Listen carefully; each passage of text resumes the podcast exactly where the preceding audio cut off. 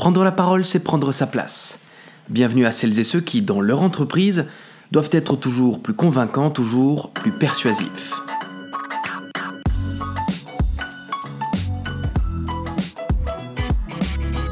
Chers managers, chères décideuses, chers commerciaux, chers politiciens, politiciennes, êtes-vous quelqu'un de confiance?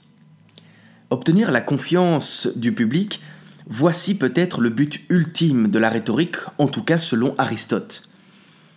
Prendre la parole n'est pas un acte à faire en vain. Vous allez devoir faire réfléchir votre audience, vous allez surtout devoir faire agir votre audience. La mettre en mouvement pour qu'elle achète vos produits, pour qu'elle se déplace aux urnes ou pour qu'elle accomplisse une tâche en entreprise. Mais comment obtenir la confiance? Je vous propose trois, peut-être quatre éléments à considérer. Tout d'abord, il y a les faits. Les faits que vous avez accomplis, les faits que votre sujet a accomplis, les faits qui permettent de consolider votre sujet, l'élément dont vous parlez. Et la grande force des faits, c'est d'avoir déjà existé.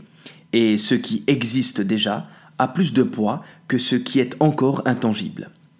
Deuxièmement, vous avez les preuves. Qu'est-ce qui prouve ce que vous dites? Avez-vous des éléments scientifiques? Avez-vous des arguments? Ces éléments de preuve viendront effectivement rassurer votre public. Troisièmement, je parle de motivation. La motivation de l'oratrice de l'orateur est un élément important dans la confiance qui sera témoignée par le public. Une personne motivée, une personne qui a le désir brûlant de faire, d'accomplir quelque chose ou de défendre quelque chose, sera bien évidemment mis sur un meilleur piédestal euh, que celle ou celui qui ne sait pas tellement pourquoi elle parle, qui n'aura pas de grande conviction dans la défense de son projet, dans la défense du sujet. J'aimerais préciser le premier point, donc les faits, et le compléter, c'est pour ça que je vous donne un quatrième élément. Vos accomplissements, donc les faits accomplis, aideront à tisser un lien de confiance, c'est une certitude. Mais ils seront d'autant plus efficaces si ces faits sont tournés vers autrui. Et c'est à ce moment précis que je peux vous parler de la vertu. Être vertueux, c'est accomplir des actes pour le bien d'autrui. Et cela n'a rien à voir avec la bienveillance, attention. Bienveillance veut dire veiller au bien de. La vertu signifie faire le bien, non simplement veiller au bien. Le public aura donc d'autant plus confiance en vous si vous êtes capable de réunir ces quelques points et surtout si vous avez la force d'être vertueux c'est-à-dire de vous engager sans forcément systématiquement attendre en retour. Vous, maintenant, vous qui êtes manager, décideuse, politicienne, politicien, commercial, votre entourage, vos collaborateurs ou vos électeurs ont-ils confiance en vous? Prenez une feuille de papier, un stylo et notez. Vous allez noter trois choses. Une chose du passé, une chose du présent, une chose du futur. Le passé tout d'abord. Quels sont les faits que vous avez accomplis pour en arriver là où vous en êtes aujourd'hui? Présent ensuite.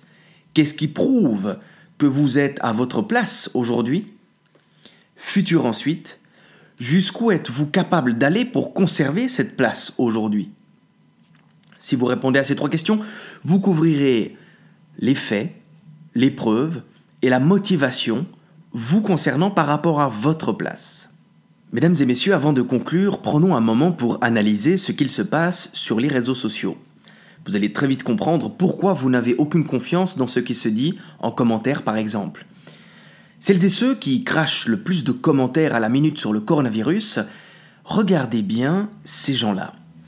Ces derniers, bien souvent, n'ont presque aucun fait accompli dans le domaine, domaine scientifique, domaine de la santé, etc. Les vieilles théories tirées à droite et à gauche ne reposent sur aucune preuve, ce n'est bien souvent que de l'interprétation personnelle.